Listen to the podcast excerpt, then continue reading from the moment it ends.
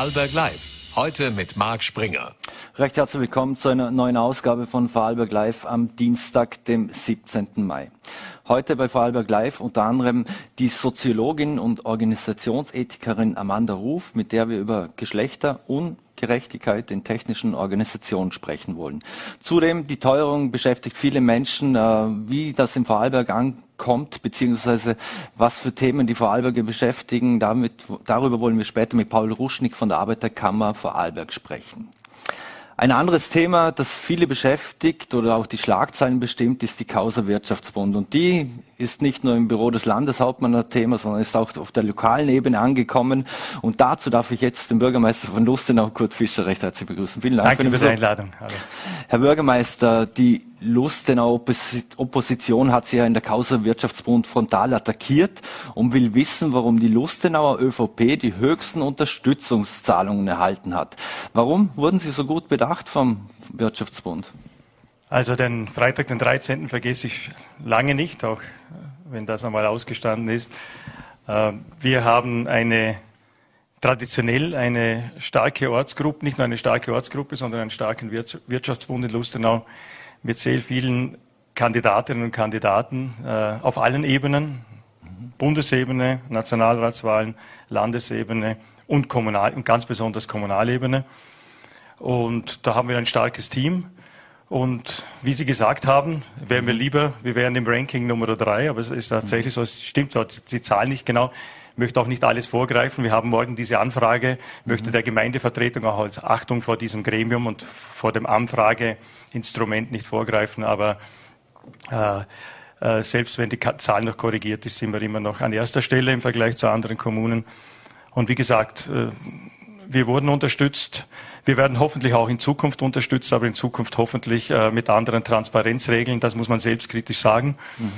Wir haben nichts zu verstecken. Äh, und diese Zuwendung, es gibt ja viele parteinahe Organisationen, diese Zuwendung des Wirtschaftsbunds an uns ist durch eine viel breitere Geschichte äh, publik geworden. Mhm. Äh, wir haben da nichts zu verstecken, was die, was die letzten Jahre auch anbelangt. Man könnte auch Rückblick halten. Äh, mein Blick äh, als Bürgermeister, aber auch ich sehe mich für, natürlich auch für meine Ortspartei verantwortlich ist in die Zukunft gerichtet. Deshalb äh, bringen wir am Donnerstag einen Antrag ein, der, glaube ich, in der Schärfe der Anforderungen für die Transparenz nichts zu wünschen übrig lässt, anknüpft an die Bemühungen auf Bundes- und Landesebene. Und ich kann nur hoffen, dass es uns gelingt, in Zukunft ähm, hier Klarheit zu schaffen, Transparenz zu schaffen. Mhm. Das ist auch unser Ziel auf Gemeindeebene. Wie muss man sich das denn vorstellen? Kommt da der Wirtschaftsbund und, und sagt Ihnen, Herr Bürgermeister Kurt Fischer, äh, wir unterstützen Sie? Nein. Oder mussten Sie Nein. da als Bittsteller Nein. zum Wirtschaftsbund erstens, direkt? Erst, na, erstens, erstens, erstens, geht es um die Unterstützung, es geht nicht um meine Person, aber ich bin auf Kommunalebene, ich bin der Bürgermeisterkandidat, ich war Bürgermeisterkandidat, Bürgermeister, amtierender Bürgermeister. Es geht um, natürlich um Unterstützungen bei Wahlgängen, wir hatten in, dieser, in diesem Beobachtungszeitraum sechs Wahlen, wenn ich die Gemeindewahl doppelt zählen darf, mhm. ähm, wo wir Kandidaten auch unterstützt haben. Der Hauptfokus war natürlich auf der Gemeindewahl. Bei uns speziell auch traditionell, weil wir Kandidaten vom Wirtschaftsbund auch haben im Landtag. Auch die Landtagswahl hat vielleicht bei uns eine besondere Bedeutung. Und äh, da wurden wir unterstützt. Und dazu stehen wir auch. Dazu stehen wir auch in Zukunft. Was unangenehm ist von der Optik, da will ich gar nicht reden. Was mhm. unangenehm ist, was, ich in, was, was in Zukunft sicherlich anders geregelt gehört. Erstens volle Transparenz und zweitens, wenn ich mir das wünschen dürfte, hätte ich gerne nicht äh, Zuwendungen. Das gilt jetzt hoffentlich auch. Also ich will keine den anderen Parteien Ratschläge machen, aber was ich, wenn ich mir etwas wünschen könnte, dann äh, neben der vollen Transparenz durch Wirtschaftsprüfer geprüft, das werden wir einbringen am Donnerstag. Äh, Beiträge, die Ihre Frage dann vielleicht auch erübrigen, oder? Dass man sagt, okay, Lustenau hat über 100 Mitglieder im Wirtschaftsbund, hat 1100 Partei- und Bündemitglieder. Ähm, was für Aktivitäten setzt Lustenau? Und dann einen Modus, der transparent ist, dass man sagt, okay, äh, die Ortsgruppe Lustenau bekommt jährlich refundiert von den Mitgliedsbeiträgen äh, so und so viel und vielleicht einmal für eine besondere Aktion diese Zuwendung, die dann transparent zuzuordnen ist. Und ich glaube, das, das wird das Thema sein.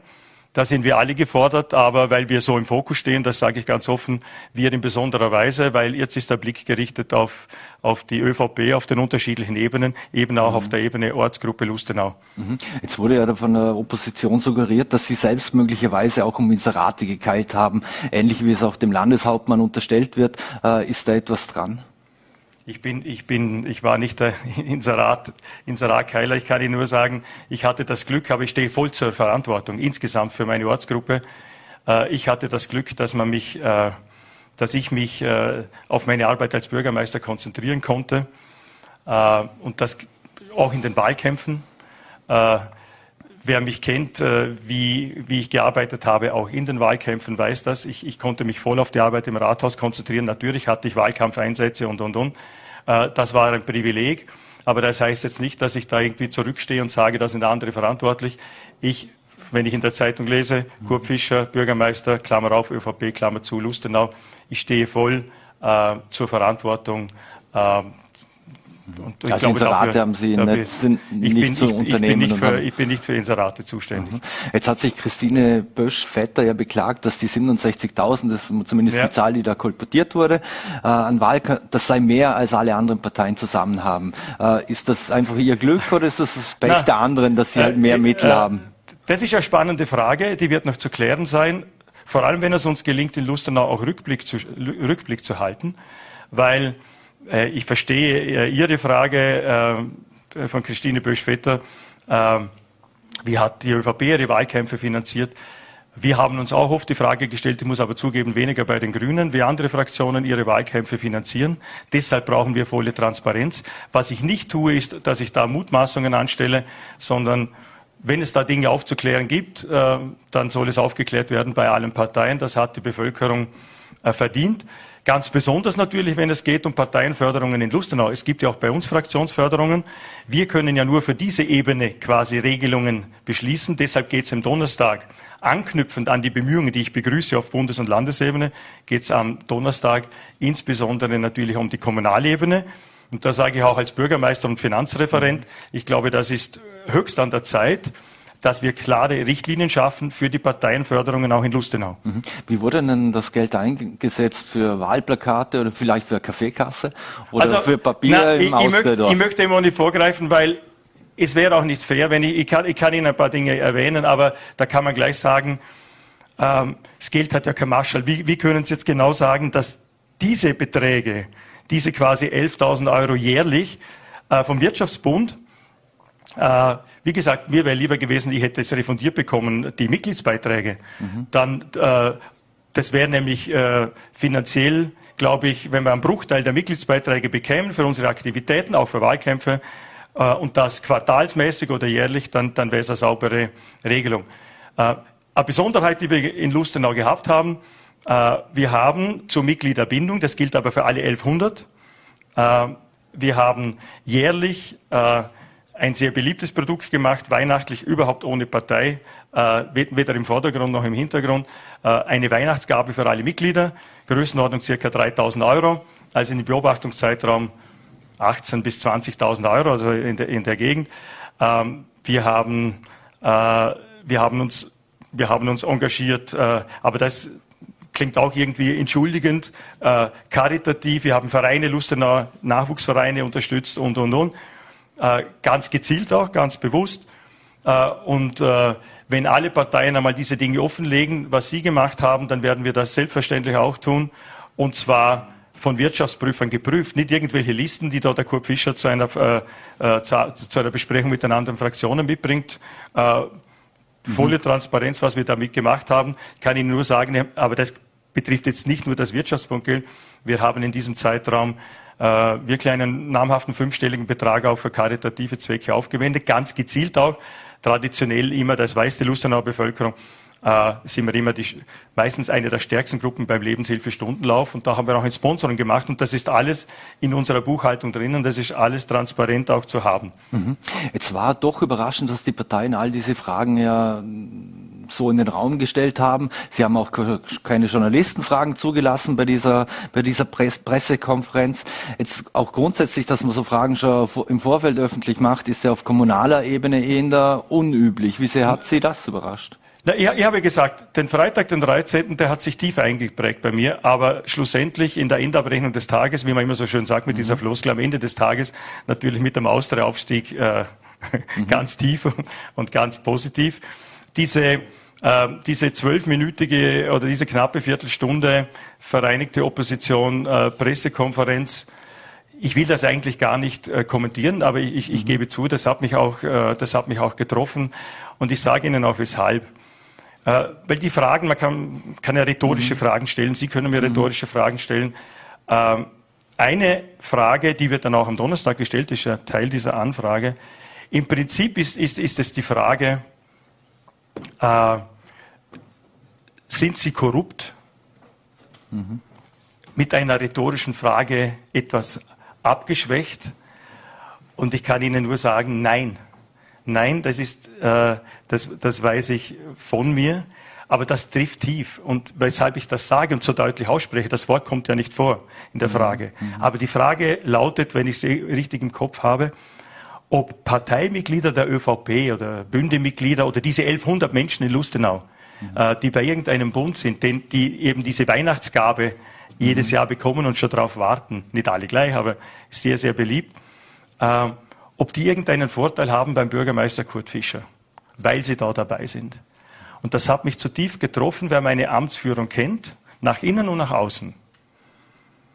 Äh, Glaube ich, äh, kann das einschätzen, aber solche Dinge äh, beschädigen. Sie treffen nicht nur mich persönlich, mhm. sondern man nimmt Schaden auch mein Lustenau nimmt Schaden, kann man sagen, mhm. ja, selber schuld, wenn es diese, diese ÖVP oder diese Wirtschaftswundaffäre gibt. Ja, es tut mir zutiefst leid, äh, dass wir so im Fokus stehen, dass ich, wenn ich nicht wegen S18 da bin, mhm. bei Vorarlberg Live, ich bin sehr gerne da, mhm. gebe auch gerne Rede und Antwort, dass man, wegen, dass man so im Fokus steht, äh, das tut weh.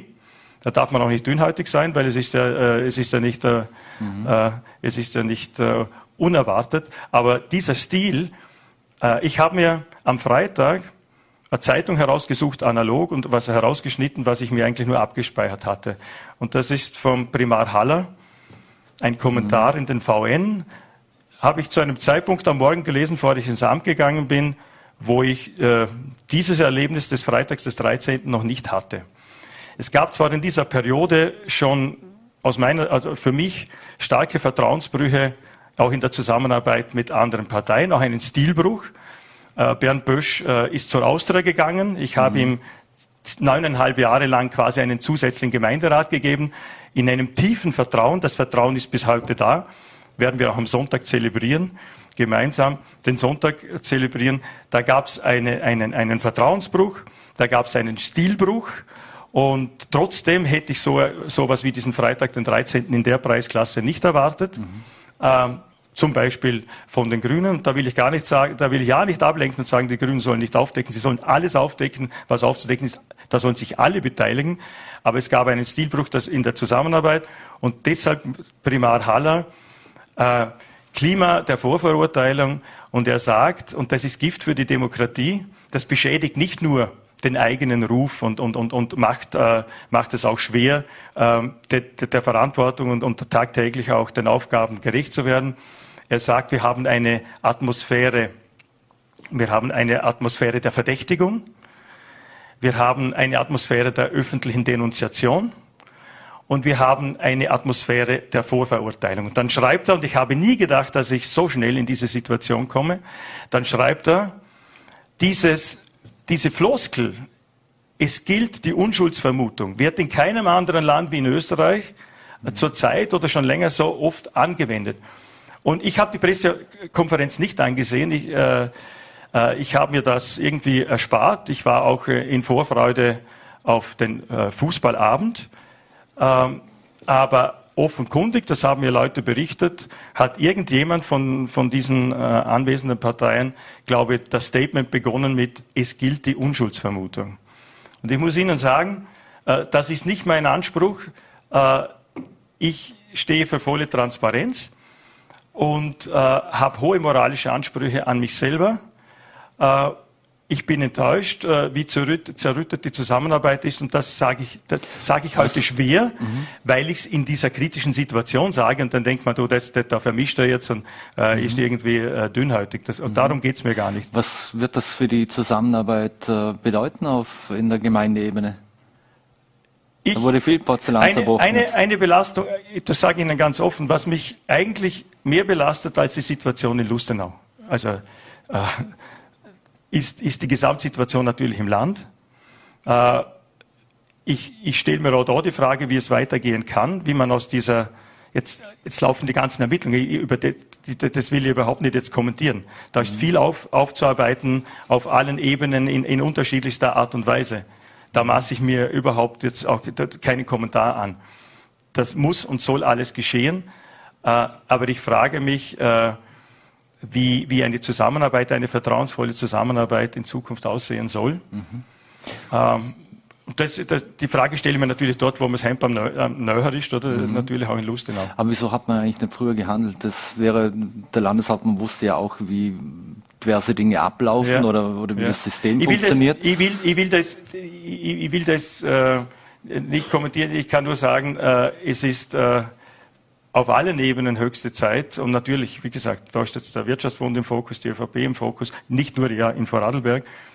Es ist höchste Zeit, dass wir da aus dieser Krise herauskommen, weil ich wäre manchmal von meiner Ausbildung her, von meiner ich hatte in der Corona-Zeit viel Zeit äh, zu lesen, zu reflektieren. Ein Lieblingsthema für mich, da bin ich quasi involviert, aber auch Beobachter, ist die Krise auch der Demokratie, postdemokratische Entwicklungen und, und, und. Ich wäre in dieser Frage gerne Beobachter und nicht, äh, wie man spürt mhm. auch, oder, in einer, einer Art auch Befangenheit. Äh, ich hoffe, dass wenn, äh, wenn das einmal ausgestanden ist, und die Leute haben verdient, dass wir eines Tages, äh, wenn alles aufgearbeitet ist, wieder äh, völlig unbelastet wieder an die Arbeit gehen können. Äh, ich hoffe, äh, dass wir dann auch äh, wieder eine Basis finden. Ob das mit allen äh, möglich sein wird, das bezweifle ich. Aber das liegt, das muss ich ganz ehrlich auch sagen, das liegt dann auch an den handelnden Personen, nicht an irgendwelchen Parteien. Mhm. Wenn gewisse wenn in gewisser Weise, ich will, will, da nicht in Details gehen und, und, und das liegt mir fern, ähm, Dinge, die am Anfang der politischen Periode passiert sind, da äh, erwähnen. Aber wenn das Vertrauen in, in einer gewissen Art erschüttert ist, das hat mhm. eben nichts mit der jetzigen Krise zu tun, dann ist es schwer, äh, zusammenzuarbeiten. Ich habe einen Stilbruch erlebt. Äh, ich äh, will die Zeit vorher nicht idealisieren oder gar zu sagen, das war in der Zeit der absoluten Mehrheit. Äh, äh, das, auch das kann man einem andichten, oder? Es geht gar nicht mhm. darum. Aber es gibt Menschen mit, äh, auch in anderen Parteien, wo ich eine wirklich große Vertrauensbasis habe. Ähm, und schlussendlich, das habe ich mir vorgenommen am Freitag, den 13. Wenn das alles einmal ausgestanden ist, werde ich auch die Dinge sortieren, einmal reflektieren, äh, gesamthaft auch, wie, wie, es in der Politik Mal in Klausur zugeht. gehen sozusagen. Ja, in der Klausur gehen und auch schauen, wie es in, wie es in Zukunft äh, wie es in, in, Zukunft weitergehen soll.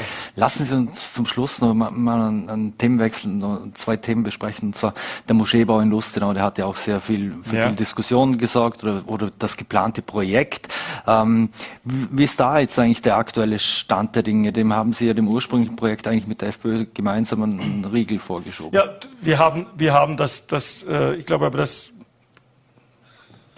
wird sich zeigen, jetzt, wie, ob man da konstruktiv oder destruktiv damit umgeht. Äh, wir haben äh, das raumplanerische Instrument ähm, äh, genutzt, dass wir hier bei einer, wie es heißt, publikumsintensiven Einrichtung, und das gilt dann in, übrigens in Zukunft auch für andere Projekte, äh, auch das ist zu beweisen, ob es dann eine Einzelfallentscheidung war. Ähm, da gibt es jetzt ähm, da muss jetzt ein Antrag gestellt werden, da gibt es demnächst ein Planungsgespräch, da geht es nämlich um eine Sonderwidmung für diese Nutzung. Äh, ein wichtiger Knackpunkt in Lustenau, und das ist also wirklich auch nicht äh, dem Projekt angedichtet, äh, ist die Verkehrserschließung. Auch die Frage, wie das Wohnquartier möglichst gut geschützt werden kann was ist an der Landesstraße möglich und, und, und. Da gibt es auch Gespräche mit dem Land, auch der Projektwerber mit dem Land. Und schlussendlich ist aber jetzt die erste, wenn man darf, ja, man kann es ruhig so sagen, die erste Hürde, die das Projekt nehmen muss, ist, äh, die raumplanerische Genehmigung, das heißt eine Flächenwidmung für diese Nutzung mhm. am Standort. Mhm. Zum Schluss noch ein Thema, kommen wir mal zum positiven Thema. Ihre Austria ist wieder in die Bundesliga aufgestiegen und das nach 22 Jahren. Was bedeutet denn das für die Gemeinde? Ja, es war, muss ich nochmal diesen Tag zitieren. Mhm, eben, kommen zurück. Freitag der 13. Wir kommen zum Anfang zurück. Es war am Abend des Freitag, des 13., Freitag den 13. Ich habe, äh, wie ein paar andere mir dann auch gebeichtet haben, ich habe äh, das Public Viewing, äh, ich habe nervlich äh, vorgezogen zur Nervenschonung, das zu Hause bei uns zu Hause anzuschauen. Bin aber kurz äh, vor Spielende dann natürlich ins Glashaus gegangen. Äh, ja, es war, es, es, wie, wie lange haben wir das gehofft? Wie, wie oft waren wir schon kurz dran? Äh, ganz zu Anfang auch meiner Amtszeit. Mhm. Äh, äh, und äh, mit einer super Herbstsaison. Und wir hatten auch diesmal natürlich jetzt zunehmend Angst. Als kurz einmal das Momentum im, im verlorenen Heimspiel mhm. gegen den FAC weg war, habe ich gedacht, aue, jetzt, jetzt, jetzt, jetzt wird's wieder knapp. Was mich beeindruckt hat, in, in, genau in dieser Phase äh, habe ich den Markus Mader getroffen im Stadion. Und er hat zu mir ganz ruhig gesagt und gelassen, ich habe ihn immer noch vor mir, äh, ja, Jetzt müssen wir quasi, jetzt müssen wir praktisch jedes Spiel gewinnen. Die Jungs haben das drauf. Ähm, die trainieren wie noch nie. Er ist ganz begeistert und er war voller Zuversicht, dass man das schafft. Und ich musste also dem Vorstand wirklich gratulieren. Ähm, allein die Entscheidung, äh, natürlich mhm. Der Spielerkader, aber die Entscheidung auch äh, Markus Mader zu vertrauen, die, diese jungen Spieler, diese äh, großen Talente auch anzuvertrauen und, und da muss, kann man nur gratulieren. Und äh, ja, mhm. und jetzt hat man, jetzt, jetzt hat man eine Bundesliga. Saison vor sich, mit allen Herausforderungen, die jetzt auch auf mhm. uns noch zukommen. Eine letzte Frage, lieber mit den Altachern in der ersten Bundesliga oder ohne? Da bin ich ganz sportlich, weil ich vom Momentum geredet habe. Ich habe immer, ich habe zu vielen Leuten gesagt, ich glaube immer noch daran, dass Altach schaffen kann, äh, wenn das Momentum zurückkommt. Äh, das haben sie auf unglaubliche Weise gemacht. Jetzt haben sie ein Heim, Heimspiel, das ist jetzt quasi, es ist kein aufgelegter Alver, aber es ist eine Riesenchance. Äh, und wenn man das äh, sportlich sieht, äh, im sportlichen Wettbewerb, ich glaube, dass, es, dass sich das positiv hochschaukelt, dann, auch wenn es meine Nerven extrem immer strapaziert, dann freue ich mich auf Darbys mit Alltag. Mhm. Kurt Fischer, vielen Dank für den Besuch hier Gerne. bei Fallberg Live im Studio und alles Danke. Gute. Danke.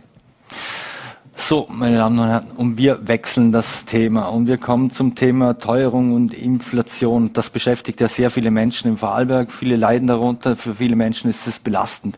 Und darüber wollen wir jetzt mit Paul Ruschnick vom Konsumentenschutz der Arbeiterkammer Vorarlberg sprechen. Guten Tag, Herr Ruschnick. Vielen Dank für die Zeit. Hallo, guten Tag.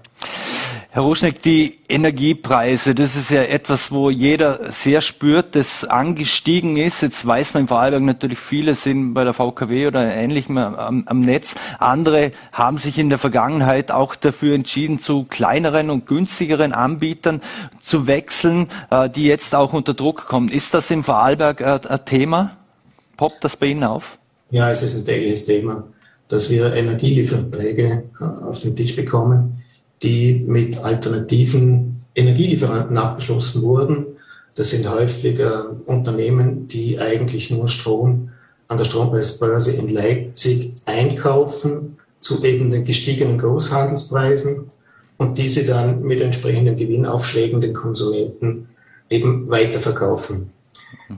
Vor ein bis zwei Jahren ja, hat das funktioniert. Da hat der Konsument tatsächlich von diesen Konditionen ja, es ist eher eine kurzfristige Beschaffungsstrategie, profitieren können und es wurden hier, je nach Höhe des Verbrauchs, auch tatsächlich Einsparungen realisiert.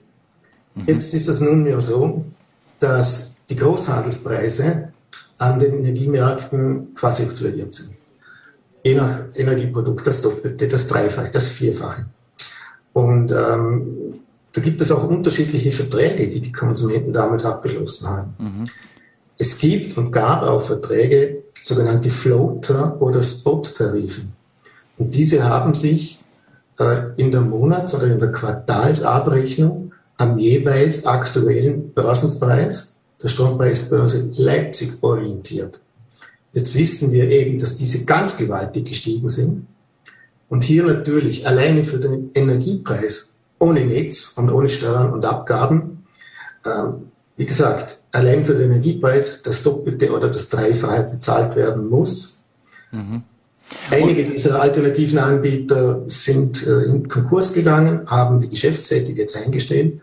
Also diese, ja, die Situation, Wurden die, diese Unternehmen können keine Gewinne mehr machen, geht sich betriebswirtschaftlich nicht mehr aus. Mhm. Wie sieht denn da der Wechsel aus für, für viele oder die vertragliche Situation? Ich nehme mal nicht an, dass das wie bei vielen Streaming-Anbietern ist, dass ich das monatlich kündigen kann und, und wieder wechseln. Also wenn ich einen Energieliefervertrag abgeschlossen habe, dann steht mir äh, nach dem Konsumentenschutzgesetz ein Kündigungsrecht nach äh, frühestens, also nach einem Jahr steht mir ein Kündigungsrecht zu.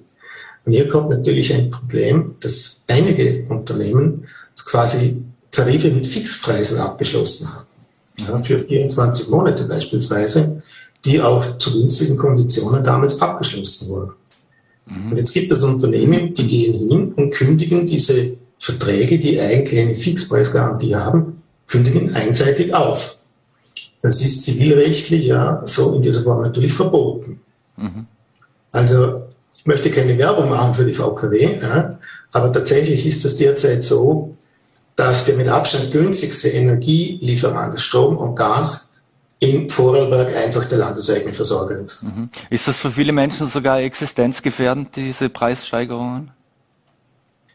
Also für diejenigen, die solche andere Verträge haben, da muss man schauen, dass sie schnellstmöglich rauskommen, weil diese Beträge nicht mehr leistbar sind. Mhm. Ein Beispiel, wenn ich vorher monatliche Zahlungen von 80 Euro leisten musste und diese jetzt auf 400 Euro ansteigen, ja, also dann ist es offensichtlich, dass das nicht mehr leistbar ist. Mhm. Was belastet denn die, die, die Menschen aktuell am meisten? Sind es die Energiepreise tatsächlich oder sind es auch steigende Mieten und ähnliches oder, oder Lebensmittelkosten?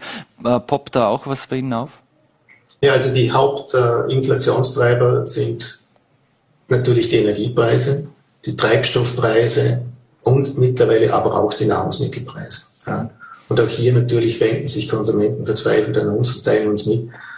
Äh, ich kann mir das Leben nicht mehr leisten. Ich kann die Betriebskosten nicht mehr bezahlen. Wobei das böse, große Erwachen wird erst im Jahr 2023 kommen, mhm. wenn die Betriebskostenabrechnung, die Jahresabrechnung fällig werden. Also da befürchte ich, dass es sehr, sehr große negative Überraschungen geben wird. Bei den Energiekosten muss man natürlich auch eines noch beachten. Die, der Verbraucherpreisindex, also die so quasi der Maßstab für die Inflation, der besteht aus einem riesengroßen Warenkorb. Da sind circa 750 Güter und Dienstleistungen erfasst.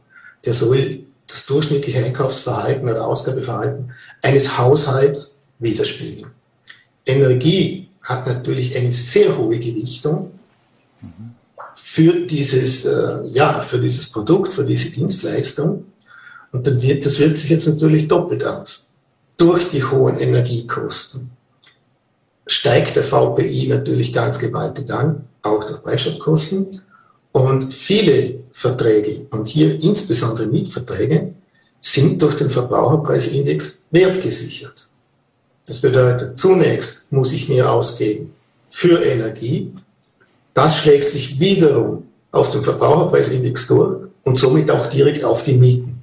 Mhm. Das heißt, es ist quasi eine Preisspirale, die hier in Gang gesetzt wird. Mhm. Jetzt weiß man ja, viele Unternehmen setzen auf Gewinnmaximierung in den unterschiedlichsten Branchen.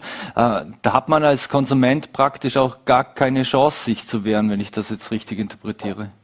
Also der Konsument selber ist hier, ja, ist einfach dem Marktmechanismus ausgesetzt. Mhm. Natürlich gibt es viele Unternehmen entlang einer Wertschöpfungskette oder Produktionskette eines Gutes. Da sind viele Unternehmen davor äh, natürlich involviert. Äh, und natürlich auch diese Unternehmen schlagen entsprechend etwas drauf, weil sie wissen, der Markt gibt diese großen Preise, also diese hohen Preise her. Mhm. Äh, dadurch, wie zum Beispiel bei den Energieunternehmen, ja, wir, da muss man von einer Gewinnpreisspirale rechnen, reden und nicht von einer Lohnpreisspirale. Mhm. Abschließend, viele Menschen müssen jetzt auf ihr Spartes zurückgreifen, andere wollen auch Schmuck oder, oder ähnliches äh, liquide machen. Da landen ja auch immer wieder verschiedene Angebote von diversen Händlern im Briefkasten. Worauf muss man denn da als äh, Konsument achten, wenn man, wenn man in der Lage ist, dass man leider Gold oder was auch immer äh, verkaufen muss? Naja, da gibt es natürlich viele Unternehmen, die unseriös handeln. Ja. Und hier ist selbstverständlich der Preisvergleich angesagt. Es gibt äh, etablierte Unternehmen, die hier mit Gold, Silber, Schmuck handeln. Aber häufig, wie Sie es angesprochen haben, diese Einwürfe in die Briefkasten, äh, wo geworben wird, das sind Personen, die sich kurz in Vorarlberg aufhalten. Da wird man dann in ein Gasthaus eingeladen oder der Konsument wird direkt zu Hause besucht. Naja, dann werden unseriöse Angebote, die viel zu niedrig sind für das, was dieses Produkt, also dieser Goldschmuck, am Markt erzielen kann, natürlich angeboten. Also ich möchte wirklich sagen, diese Leute werden über den Tisch gezogen und man weiß nicht einmal, ob diese Personen überhaupt eine Gewerbeberechtigung haben. Mhm. Ob, äh, ich weiß ja nicht einmal, wo dieser, also dieser, dieser, dieser Mensch seinen Unternehmersitz hat. Ich kenne ja nicht einmal seine Daten. Mhm. Also Vorsicht vor solchen Flyern, die im Briefkasten waren. Mhm.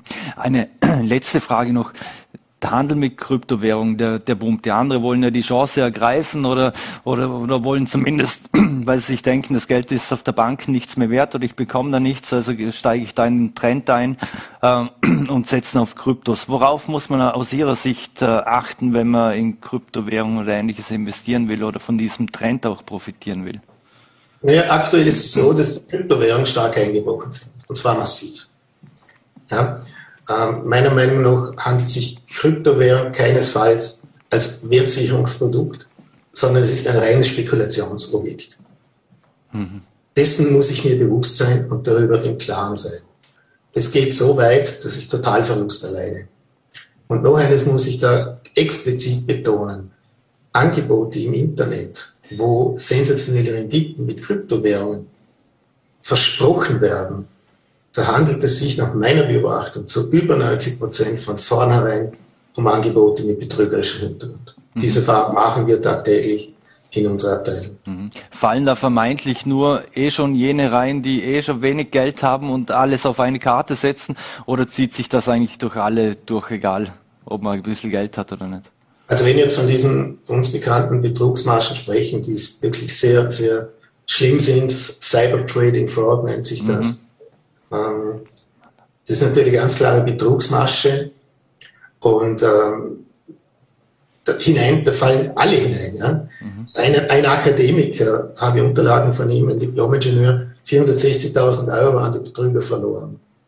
Mhm. Ja? Auch Pensionisten, die alle ihre Sparnisse verloren haben, bis hin zum Abteilungsleiter eines, namhaften, eines namhaften Unternehmens, Arbeitslose. Also es kann wirklich jedem passieren. Mhm. Keiner ist davor gefeit. Paul, Paul Ruschnik, Leiter vom AK Konsumentenschutz in Feldkirch. Vielen Dank, dass Sie sich die Zeit genommen haben für Vorarlberg Live ja. und alles Gute. Danke. Danke.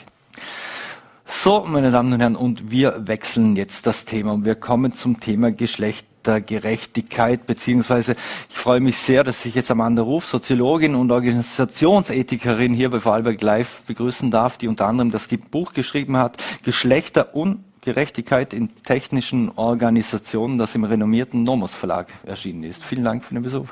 Vielen Dank für die Einladung, freue mich sehr. Frau Ruf, lassen Sie uns bei Geschlechtergerechtigkeit, da poppt auch immer wieder ein Wort auf, das heißt Frauenquote. Jetzt die, die EU diskutiert eine Frauenquote für Aufsichtsräte börsenorientierter Unternehmen. Was würde die Vertretung von Frauen auf mindestens 40 Prozent erhöhen? Wie schätzen Sie die Situation ein? Wird sich die EU da durchsetzen können? Ich ähm, finde allein die Frage schon recht spannend, die Sie mir jetzt gerade stellen weil ähm, wenn man sich tatsächlich mal mit dem Vorhaben der EU beschäftigt, dann stellt man fest, dass es sich mitnichten um eine ausschließliche Frauenquote handelt, sondern es geht darum, unterrepräsentierte Gruppen eine Teilhabe zu ermöglichen in Positionen, wo sie eben noch nicht präsent sind. Und wenn wir schon von Aufsichtsräten sprechen, dann gehen wir davon aus, dass da relativ wenige Frauen sind. Das heißt, wir gehen da also es handelt sich da um Gerechtigkeitsthema. Ein Gerechtigkeitsthema dahingehend, dass wir uns überlegen müssen, wie wir denn knappe Ressourcen, Güter, Mittel, Positionen, Einflüsse und Gestaltungsmöglichkeiten denn aufteilen. Und wenn wir schon, wie gesagt, von Aufsichtsräten sprechen, das sind relativ wenige Posten, die relativ klar dominant mit Männern besetzt sind. Da macht schon Sinn, tatsächlich darauf zu schauen, dass eine Geschlechterquote auch erfüllt werden kann. Mhm. Ist die Frauenquote unter Anführungszeichen das richtige und einzige Mittel, um äh, Geschlechtergerechtigkeit zu erreichen? Also spannend ist ja auch, wenn man uns überlegen, dass die Quote ja nichts Neues ist. Also es gibt so äh, unglaublich äh, viele Vorstöße beziehungsweise Quoten schon in den EU-Staaten. Also Deutschland hat eine, Spanien, Frankreich, Italien, auch Österreich seit 2018 gibt es die Quote mit 30 Prozent in den Frauen in den Aufsichtsräten. Wir sind, glaube ich, bei 16,4 im Moment. Und das betrifft, glaube ich, nur, wenn es staatlich Ja, ja, genau, genau, genau. Wenn der genau. Staat beteiligt mhm, ist, oder mhm. es wird ja nicht über die Privatunternehmen, denen wird es ja nicht vorgeschrieben. Mhm, das auch nicht. Aber EU-Ebene auch. Also wir reden da von 5000 Organisationen. Also gesamt EU-weit ist das nicht gerade viel, die es da betrifft. Und nein, um die Frage zu beantworten, natürlich nicht. Es ist nicht die einzige, das einzige Mittel und der einzige Weg, um ähm, Gleichheit, würde ich jetzt mal sagen, oder Geschlechtergerechtigkeit herzustellen. Natürlich nicht. Es geht darum, also bei diesem Mittel geht es darum, die sogenannte ähm, äh, gläserne Decke auch durchstoßen mhm. zu können. Also Frauen machen immer wieder die Erfahrung, gerade im höheren Bereich, in höheren Positionen, dass irgendwann einfach der Punkt erreicht ist, wo sie nicht mehr weiterkommen. Da gibt es noch zwei andere Phänomene. Das ist ähm, das, der Drehtüreffekt, wo Frauen sozusagen immer wieder befördert werden, aber auf gleicher Ebene und die sogenannte Leaky Pipeline, die dazu führt, dass ähm, je höher man geht, desto weniger Frauen tatsächlich auch sozusagen weiter nach oben steigen. Und das hat wiederum den Grund, dass wir eine entsprechende Führungskultur oder eine entsprechende Unternehmenskultur haben, die sogenannt dominant männlich nach wie vor ist. Das heißt, mhm. wir verstehen Führung als Ellenbogen, durchsetzungsstark, rational, vernünftig, aber auch 24-7. Ähm, anwesend zu sein und so weiter. Und das können Frauen oft nicht leisten. Aber Frauen sind ja eigentlich viel entscheidungsfreudiger. Wenn man, so, wenn man es auf die Familie ansieht, dann werden 80 Prozent der Kaufentscheidungen in den Familien werden von den Frauen getroffen. Mhm. Also es würde sich ja rein theoretisch auch äh, in die Wirtschaft übertragen lassen. Oder das, sollte sich? Äh, das sollte sich rein theoretisch, da gebe ich Ihnen völlig recht. Aber auch da haben wir es mit einem Verhältnis zu tun, das relativ recht dominant ist. Also wenn wir von Industriebetrieben, Wirtschaftsbetrieben, Aufsichtsräten, Börsen notiert. Also mhm. sozusagen reden wir von sehr, sehr mächtigen Positionen. Und wenn wir da die Familie daneben setzen, ist es nicht ganz so mächtig. Das heißt, das gleichzusetzen fällt uns auch gesellschaftlich relativ schwer.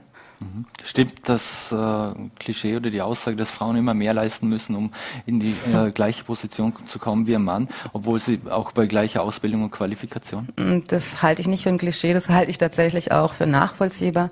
Und es ist tatsächlich in, aus den Erfahrungen der Frauen, die versucht haben, tatsächlich Karriere zu machen oder die Karriereleiter nach oben zu steigen oder auch ähm, ganz oben angelangt sind, die berichten tatsächlich von Erfahrungen und von unglaublich viel Anstrengungen, die immer mehr sozusagen mehr ist, wie das, was ihre männlichen Kollegen und Kolleginnen leisten müssen. Mhm. Ähm, vielleicht eine Anekdote dazu. Ich erinnere mich an eine Kollegin von mir, wir waren zusammen auf einem Podium gesessen irgendwann mal und sie sagt, irgendwie war die Geschlechterfrage nie wirklich relevant für mich bis zu dem Zeitpunkt, wo ich, wo ich einen Porsche neben meinem alten Polo gesehen habe und gesehen habe, wer drin sitzt, nämlich jener, der immer bei mir abgeschrieben hat. Und spätestens da habe ich, hab ich gewusst, da stimmt was nicht. Mhm. Und genau um das geht's. Wie reagieren denn Unternehmen auf Frauenquoten? Ähm, so wie eigentlich wie Rest von der Gesellschaft auch. Also wir haben eigentlich vier Positionierungen. Die Frauenquote, die eignet sich recht gut, um die unterschiedlichen Positionierungen auch nachzuzeichnen. Wir haben vier Positionierungen mhm. zu Geschlechterquoten. Die eine bedeutet also sehr hierarchisch ganz oben, männlich dominant, also diskriminierend für Männer, ganz mhm. klar. Dann gibt's eine andere äh, Positionierung, die besagt, das ist schon okay in manchen Positionen, so in, in Verwaltung und Produktion vielleicht auch noch, aber wenn es um tatsächlich durchschlagkräftige Entscheidungen geht, also Führung, es muss schon männlich bleiben, weil Frauen können das so nicht leisten. Dann gibt's die nächste Positionierung, die besagt, ähm, das ist Quoten, also Quote geht gar nicht, weil das denunziert Frauen zu Quotenfrauen. Das heißt, es disqualifiziert sie sogar noch. Mhm. Und dann gibt's noch die Positionierung, die besagt, wir brauchen dringend Quoten, weil es darum geht, Barrieren abzubauen. Und ohne diese, diesen Abbau von Barrieren können wir keine Chancengleichheit, keine Geschlechtergerechtigkeit herstellen. Also diese vier Positionierungen gibt's und die gibt's auch genau in diesen Unternehmen wie in der Gesamtgesellschaft auch. Mhm.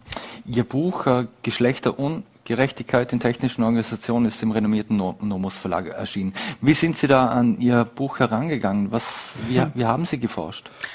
Also die Buchmotivation kommt tatsächlich aus meiner praktischen Arbeit. Also ich habe ähm, 2008, 2009 damals noch in meiner alten Funktion als Geschäftsführung des Vereins Amazone gemeinsam mit der Arbeiterkammer Wirtschaftskammer und zwei renommierten Vorarlberger Betrieben daran gearbeitet.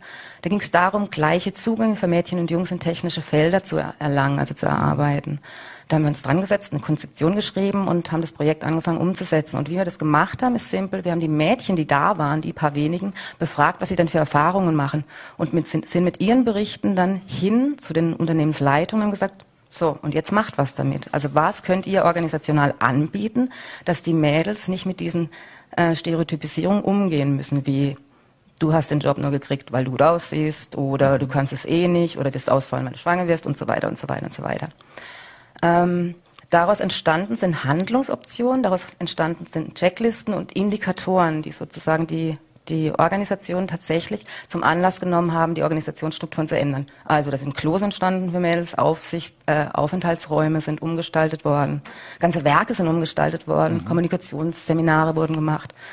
Und es war höchst spannend, weil alle Menschen sehr, sehr, sehr committed und sehr, sehr, sehr engagiert waren. Also die Mädels, die Jungs und tatsächlich auch die Betriebsansprechpartner und Partnerinnen. Und irgendwann kam es zu einer Situation, wo Sand ins Getriebe kam, wo es irgendwie ein bisschen schwerfälliger wurde und die Entscheidungen nicht mehr so leicht gefallen sind. Und dann, wenn Entscheidungen gefallen sind, auch ein paar dabei waren, wo ich gedacht habe, hm, so ganz richtig ist es dann doch nicht. Und da wir in der Praxis nicht weiterkamen, also irgendwie war das in der Praxis nicht lösbar, habe ich gedacht, okay, ich gehe zurück in die Forschung und schaue mir das forschend an.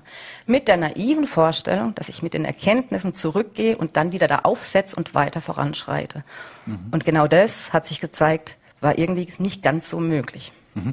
Jetzt reden wir in Vorarlberg seit vielen, vielen Jahren über Fach, Fachkräftemangel mhm. und ähnliches. Äh, viele Unternehmer, wenn ich so höre, sehen viel Potenzial bei Frauen. Ist das mhm. jetzt auch äh, eine neue Chance oder gibt's auch, wollen Frauen auch in diese technischen Berufe? Na, selbstverständlich wollen sie das. Ein klares Ja. Ähm, ich möchte vielleicht da anschließen bei dem, was ich davor gesagt habe. Also das ist nicht ganz so möglich, liegt nicht daran, dass die Frauen das nicht wollen oder dass die mhm. Männer das nicht wollen. Es liegt daran, dass es unterschiedliche Vorstellungen von Geschlechtergerechtigkeit gibt. Also das wurde jetzt mhm. gerade schon mit diesen Positionierungen zu der Frauenquote aufgezeigt.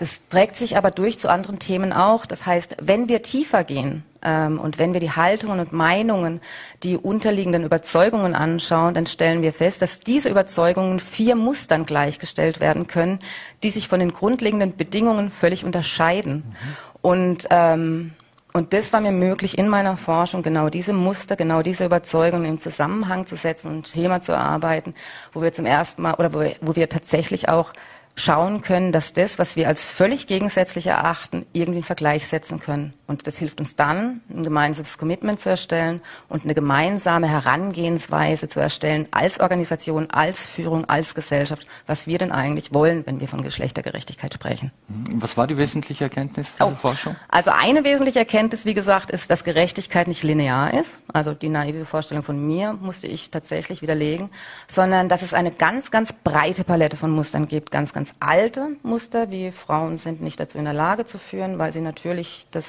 nicht im Körper haben, bis hin zu Männer und Frauen sind völlig gleich in der Lage oder aber sogar Frauen sind besser in der Lage, weil das Familienbeispiel von vorhin wieder aufgegriffen, weil sie tatsächlich auch schon die Erfahrung in der Gesellschaft machen, dass sie ähm, auf diskriminierende Strukturen stoßen. Das heißt, wenn es darum geht, Unsicherheiten auszuhalten oder neue Märkte zu erspüren, sind Frauen viel besser, weil sie das immer machen müssen. Mhm. Also diese breite Palette gab's. Und in dieser breiten Palette musste ich dann vorgehen und sagen, okay, was schaue ich mir denn eigentlich an? Schaue ich mir das Alte an, also dieses alte Muster, die immer noch da sind, wäre aber dann äh, in Gefahr gelaufen, die neuen sozusagen ähm, außen vor zu lassen und ähm, eher sowas wie einen Frust zu erzeugen bei den Organisationen, die ja tatsächlich schon lange, lange dran arbeiten.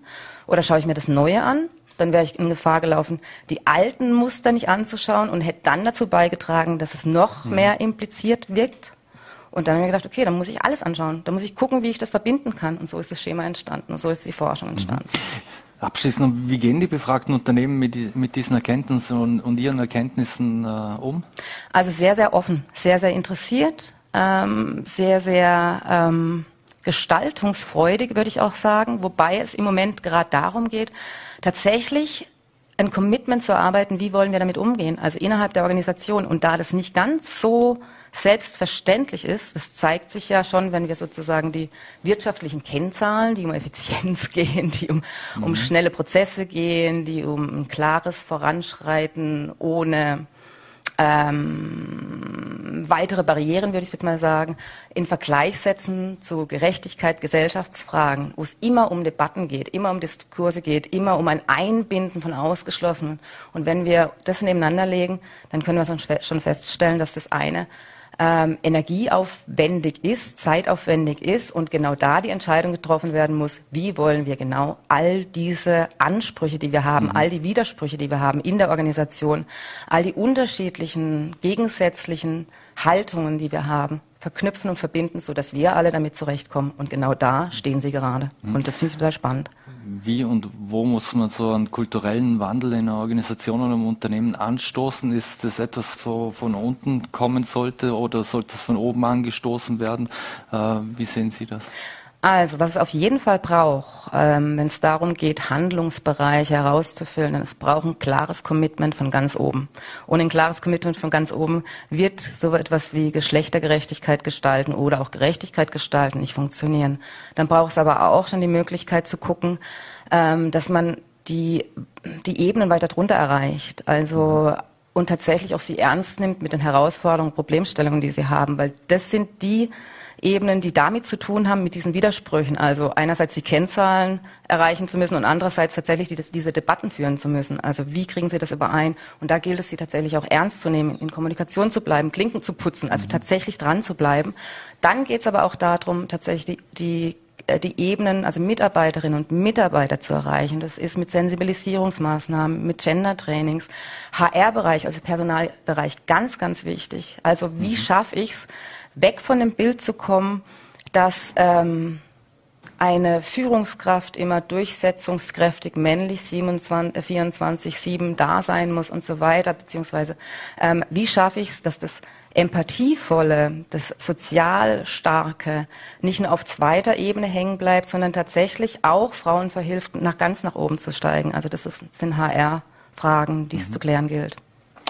Amanda Ruf, Ihr Buch Geschlechterungerechtigkeit gibt es in, in, technischen Organisationen, gibt es im Nomos Verlag. Vielen Dank, dass Sie uns einen Einblick gewährt haben und für die Zeit für Vorarlberg Live wünsche Ihnen alles Gute und viel Erfolg. Vielen Dank für die Einladung. Dankeschön. Hat mich gefreut. So, meine Damen und Herren, und das war schon wieder mit Vorarlberg Live. Wir bedanken uns fürs Dabeisein, würden uns freuen, wenn Sie morgen wieder einschalten. 17 Uhr, VNRT, Voller T oder Ländle TV. Wir wünschen Ihnen einen schönen Abend und machen Sie es gut.